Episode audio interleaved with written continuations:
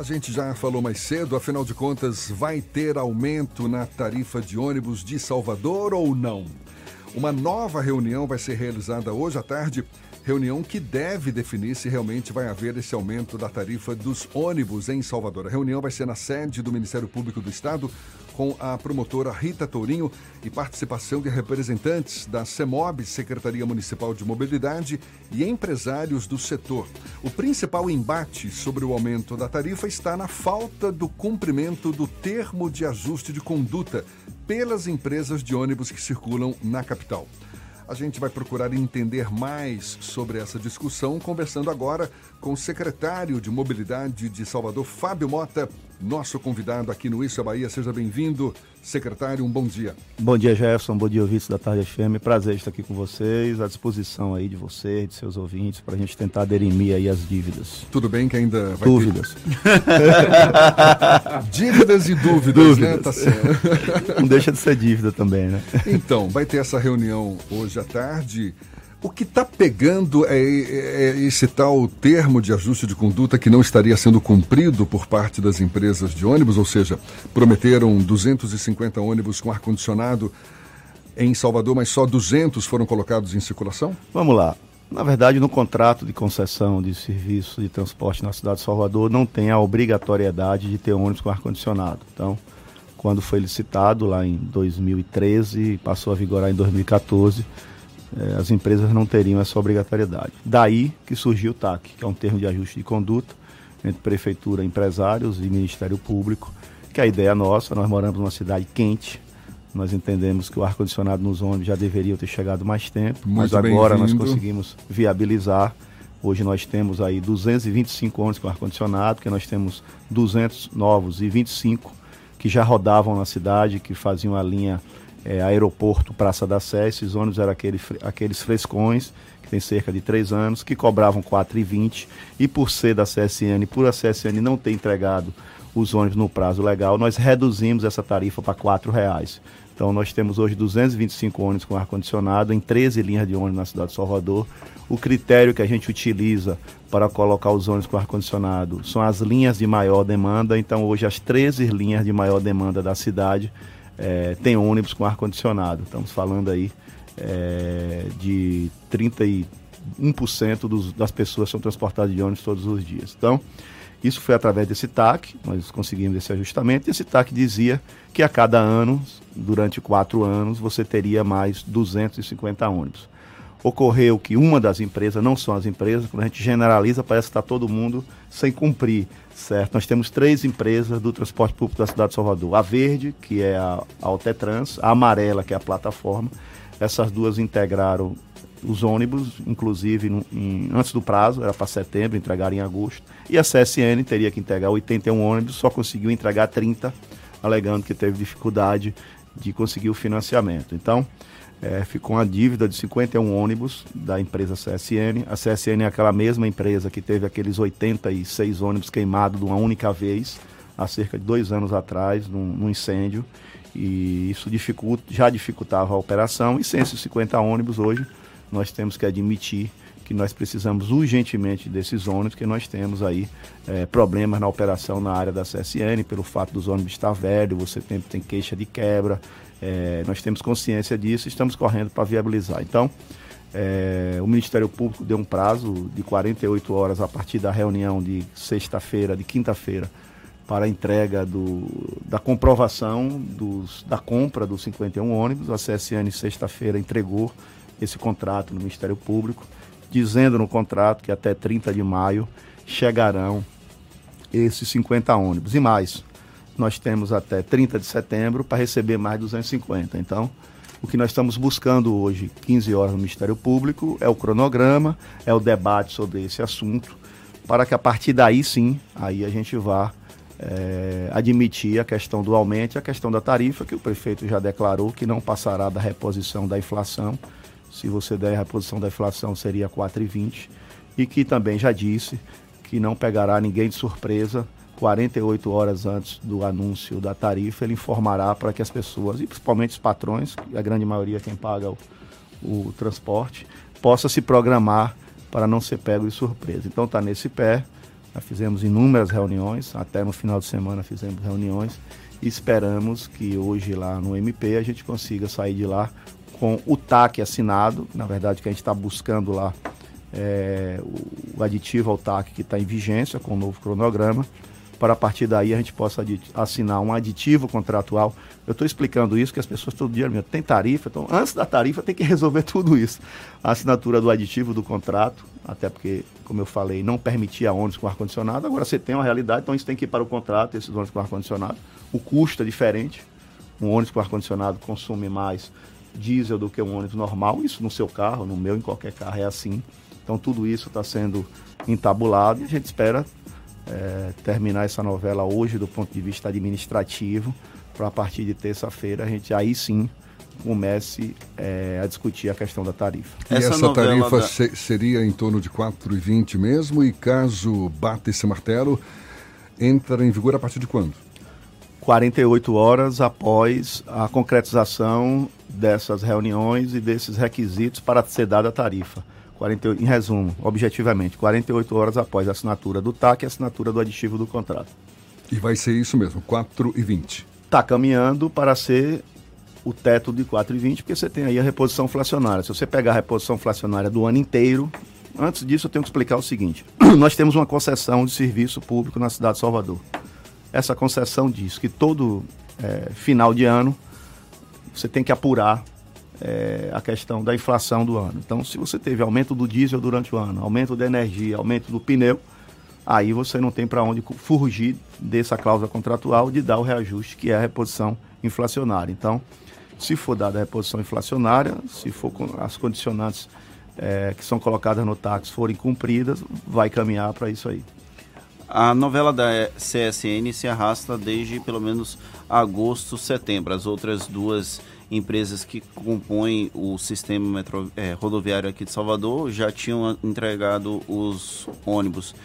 Existe a possibilidade eventual de talvez rompimento do contrato da prefeitura com a CSN caso não sejam cumpridos esses ajustamentos de conduta seguidamente? Existe todas as possibilidades. Ela é uma concessionária, certo? E essa concessionária tem os direitos e deveres, é, da mesma forma como tem o pedido de reequilíbrio e de, de, tarifa nova, você tem que cumprir os, os, os deveres primeiro para ter direito ao seu direito. Então, é, existe todas as possibilidades e todas elas estão sendo estudadas e todas elas estão sendo debatidas internamente pela prefeitura. Existe algum tipo de pressão das demais empresas, já que o aumento da tarifa não foi realizado por conta do problema é bom, né? da CSN. As demais empresas estão pressionando a CSN para resolver essa situação e até de alguma forma buscar viabilizar a aquisição desses ônibus pela CSN? Pois é, você como um jornalista inteligente já não precisa nem responder a sua pergunta, até porque as outras duas já cumpriram desde agosto do ano passado. Então não tem como eu negar para você que as outras duas estão se sentindo prejudicadas, mas o sistema é único, é um integra e eles precisam se entender entre si. Então, é, existe lá um diálogo entre eles, eles precisam resolver o problema para ter isso é, sancionado e resolvido. Em um dado momento, em 2019, a prefeitura também tentou, junto com as instituições financeiras, auxiliar nesse processo de obtenção do financiamento da CSN houve o um avanço nessa possibilidade de abrir uma janela de oportunidade para o financiamento dos novos ônibus pela CSN? O que a prefeitura fez e tem hoje é um fundo, um fundo de mobilidade. Esse fundo de mobilidade está criado desde o ano passado pela Câmara, é uma lei que foi regulamentado, que está lá na CEMOB, que tem um gestor. Esse fundo ele tem diversas ações, uma das quais, é, se for o caso, o município prestar a garantia em terceiro grau para a compra de veículos, certo? Isso está se conversando com algumas instituições financeiras, até porque nós não estamos tratando só dos 50 que estão para chegar. Nós estamos falando aí em 750 que ainda falta chegar. Então, é uma possibilidade, a prefeitura criou o fundo, tem debatido, até porque aí a gente já volta cá para um, um assunto até maior.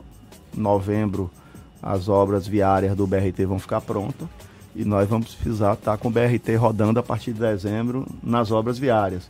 e evidentemente que o, o BRT chega a ser duas vezes e meia mais caro do que um ônibus normal. É, então, nós estamos com isso no nosso horizonte, debatendo com isso. Fizemos aquele workshop é, para debater a questão do ônibus elétrico, conversamos com diversas empresas estrangeiras, italianas, chilenas, para aprender como é que está sendo feito essa questão lá fora do país, até porque a crise do sistema de transporte público ela deixou de ser do Estado, deixou de ser do Brasil, transcende as fronteiras do Brasil. Você tem crise hoje em todos os locais em função é, dos novos modais que foram surgindo e que foram tirando passageiros dos ônibus. Essa é a grande verdade. Os aplicativos tiraram muitos. Você pega aí hoje uma noite, você vê que quatro pessoas junto pegam um aplicativo que sai mais barato do que você andar de ônibus. Nós não temos uma tarifa barata, certo? Em função de tudo que acontece na cidade. Só vou lhe dar um dado aqui nós transportamos 35 milhões de pessoas todos os meses. Desses 35 milhões, 20 milhões pagam os ônibus, 15 milhões andam de graça. Então, nós temos uma gratuidade. Nos ônibus? Nos ônibus. Nós temos uma das maiores gratuidades do país, na cidade de Salvador. Foram feitas leis durante muito tempo é, de gratuidade.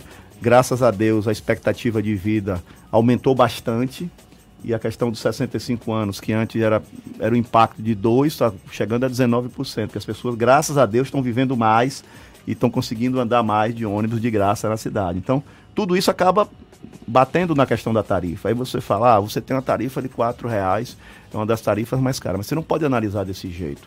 Em Salvador você tem uma tarifa de R$ reais, mas você pode andar numa rede, no modal inteiro, você pode sair de Paripe, descer na Lapa, pegar o metrô, descer no aeroporto e até lá o de Freitas com R$ reais. Então são três transportes. Quando nós fizemos a questão do ônibus ônibus, a primeira integração que nós fizemos, hoje você pode andar em dois ônibus em duas horas com quatro reais. 17% da população tinha a necessidade de pegar dois ônibus e pagavam duas tarifas. Então, isso foi absorvido pelo sistema. Quando nós fizemos a integração de todas as linhas de ônibus com o metrô, da mesma forma.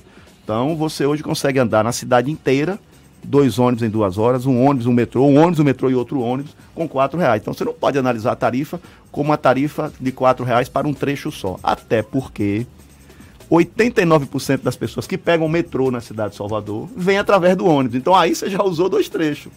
Então, analisar a tarifa, fazer é, é, é, sensacionalismo, e dizer que é a mais, uma das mais caras do Nordeste é fácil. Você tem que analisar ela como um todo. E você, como inteligente, você sabe da minha admiração por você e pelos seus é, relatos, tanto no Bahia Notícia como aqui, você não pode analisar simplesmente é 4, é 4 e 20 e é assim. Não é assim. Porque se você for para São Paulo, que você conhece bem, quando você pega o metrô, você paga mais caro. Se você for para o Rio, da mesma forma, para Curitiba. Então, Salvador é a única capital do país onde você, com uma única tarifa, você consegue pegar três transportes. Então, você não pode analisar ela igual a tarifas de outros locais, como por exemplo Recife, como por exemplo é, Fortaleza. Recife e Fortaleza tem isenção de ICMS. Ninguém paga ICMS. Aqui se paga mais de 20% de ICMS. Então, o contexto da análise da tarifa ela tem que ser com os itens é, é, é, é que são definidos para cada realidade de cada cidade. Mas levando em consideração o baixo poder aquisitivo da, da população em geral, acaba sendo uma tarifa alta mesmo assim. Né? Acabei de dizer que a tarifa é alta e quais são os motivos que chegamos a essa tarifa alta. A principal razão é a questão é, da gratuidade. Então a gratuidade impacta muito. Na verdade, não existe almoço de graça. Não tem empresário bonzinho. Ou seja, no fundo, quando o, o Jefferson que está bem longe de 65 anos, quando chegar aos 65 anos, que passar a andar. Bem longe. que, chegar, que, pa, que passar a andar de ônibus de graça, quem vai pagar sua tarifa são os outros que estão rodando na cidade, porque isso entra no cômputo geral. Ainda bem que. Muito obrigado pelo bem longe, viu? Agora, Fábio Mota, secretário municipal de Mobilidade Urbana, conversando conosco. A gente retoma esse papo já já. 22 minutos para as 8 na tarde FM. Valeu, Thaís. Agora sim, tô liberado para retomar o papo com Fábio Mota. Então, vamos adiante. Secretário de Mobilidade Urbana falou um pouco mais cedo sobre a, o início das, da, da, do, do sistema do BRT. As obras devem ser concluídas em novembro deste ano. São as mesmas empresas que atendem ao transporte público hoje da capital que vão também rodar com o BRT, secretário? Vamos lá, gente. Antes falando do BRT, a gente espera até 30 de março agora entregar os dois próximos viadutos, dois elevados, que ficam ali na frente do IPE e na frente do antigo Teresa do Liseu, do lado direito. Esse é o nosso cronograma. Dia 27, o prefeito deve entregar esses dois elevados. Você vai aí melhorar a questão da mobilidade ali. As queixas estão muito grandes, mas são queixas para ter um futuro melhor. E a gente tem um cronograma até 30 de novembro, você entregar a obra como um todo. A partir de dezembro, a ideia é que o trecho 1 esteja completo. O trecho 1 que eu estou falando é saindo da estação do metrô lá, na área da Praça Newton Rick e até o Parque da Cidade. O trecho 2 que sai do Parque da Cidade e que vai até a Lapa, a licitação já está concluída, está em fase de recursos. O trecho 3 que sai do Parque da Cidade e vai até o posto dos namorados, ali a gente vai ter uma grande estação de, de BRT. Ela está em processo licitatório, acho que mais 30 dias a gente consegue concluir. A ideia é que o 3, por ser rápido, também a gente conclua até dezembro. E sim, as empresas, quando, quando foi feito o processo licitatório do transporte público da cidade de Salvador, que criaram as concessões, já foi licitada a operação da cidade como um todo, inclusive a área do BRT. Então, as empresas que aí estão hoje fazendo a exploração dos ônibus farão, se assim quiserem, a não ser que desistam, elas têm até 30 de março para se pronunciar, a exploração do BRT, o que consiste em elas fazerem investimentos e de comprar esses veículos do BRT para rodar na cidade de Salvador. Quantos veículos serão necessários para viabilizar hum, esse sistema? No primeiro trecho, 158 veículos. E no BRT como todo, que a gente só fala aqui do trecho 1, na verdade nós temos seis BRTs na cidade de Salvador. Temos dois BRT na linha vermelha e na linha azul, que está sendo construída pelo Estado especificamente para esse. Temos um BRT na Orla, tem um BRT na suburbana Aí nós estamos falando em torno de 600 é, ônibus do BRT. E essa disposição da Prefeitura de colocar ônibus elétricos, isso pode inviabilizar, de certa forma, a participação dessas, dessas três empresas que já atuam hoje em Salvador? A energia é, elétrica, ela é limpa, não é? ela ajuda aí a questão do meio ambiente. A ideia nossa é colocar ali sim energia. Nós fizemos um workshop, debatemos, estamos conversando com várias empresas do mundo todo para tentar viabilizar essa equação não é fácil, é uma equação pesada. Essa semana nós teremos uma nova negociação com as empresas que fornecem a energia, com as empresas que, que fabricam os ônibus elétricos.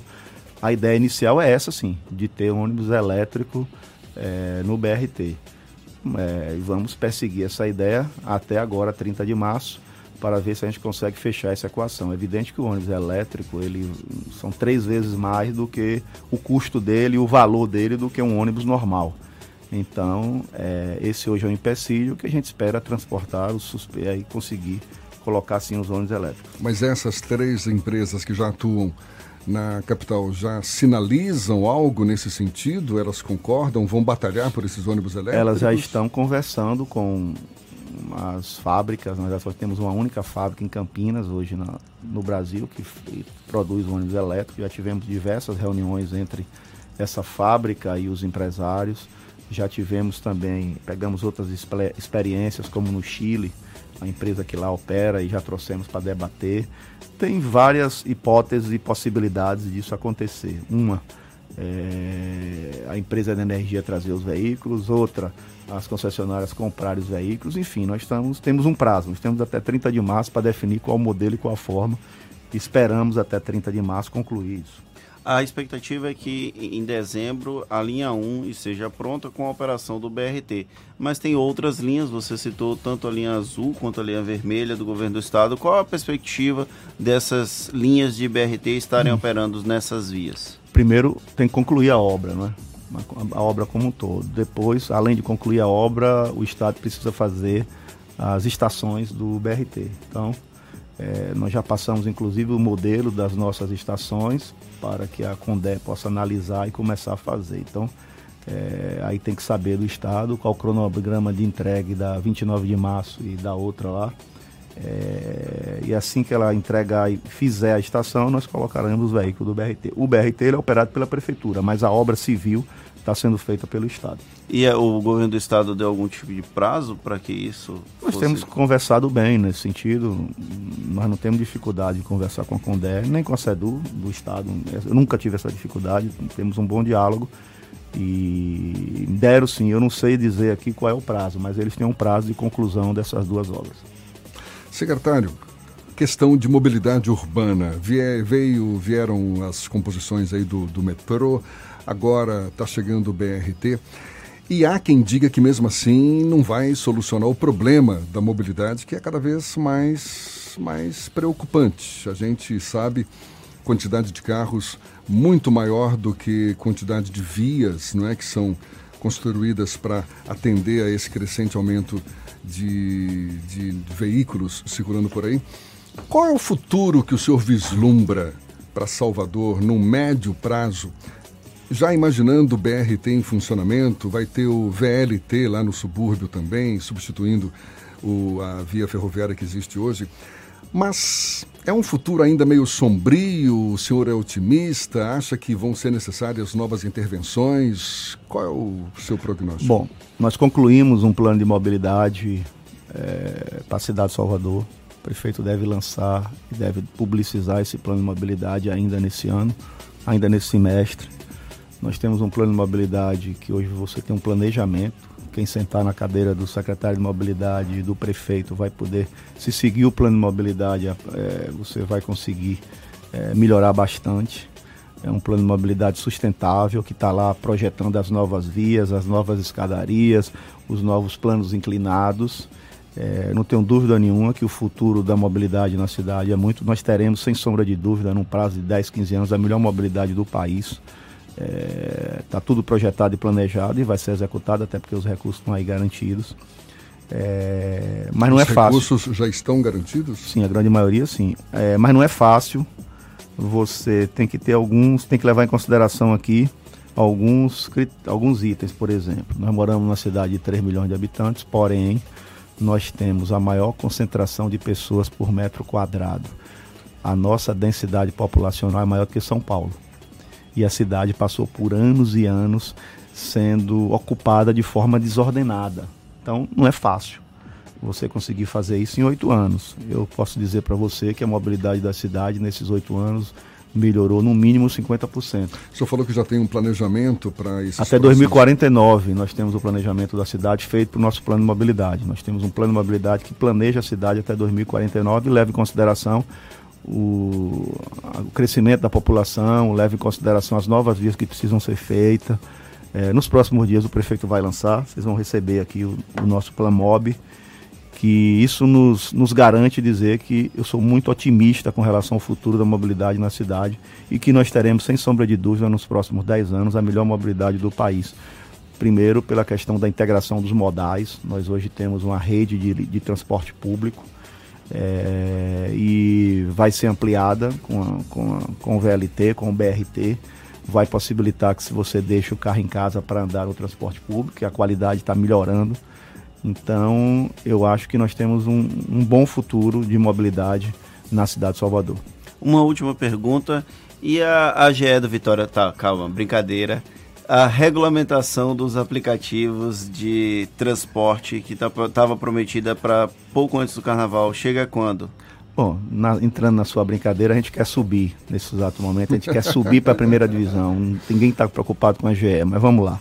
É, é, tá pronto a regulamentação, estamos fazendo alguns ajustes. O que é que fez com que a gente segurasse a regulamentação? O carnaval. Eu entendo que nós fizemos, eu estou fechando aí sete anos como secretário de mobilidade, nós fizemos o melhor carnaval no, da mobilidade esse ano, certo? Quando eu falo isso, estou falando de táxi, de mototáxi, de ônibus, de tudo. Porém, nós tivemos um problema, que foi a quantidade de aplicativos no carnaval. Se você tem 30 mil aplicativos durante o ano na cidade, no carnaval esse número chega a 90 mil. Você tinha aplicativo da região metropolitana, de Sergipe, de Maceió. Parece que o Nordeste inteiro e até as pessoas que não são aplicativo durante o carnaval resolvem ser aplicativo para ganhar um extra. Então isso fez com que a gente segurasse a publicação do, da regulamentação do aplicativo, só para explicar para quem está nos ouvindo, tem uma lei que foi aprovada na Câmara que permite regulamentar. Nesse exato momento, a gente está fazendo a regulamentação. O que é isso?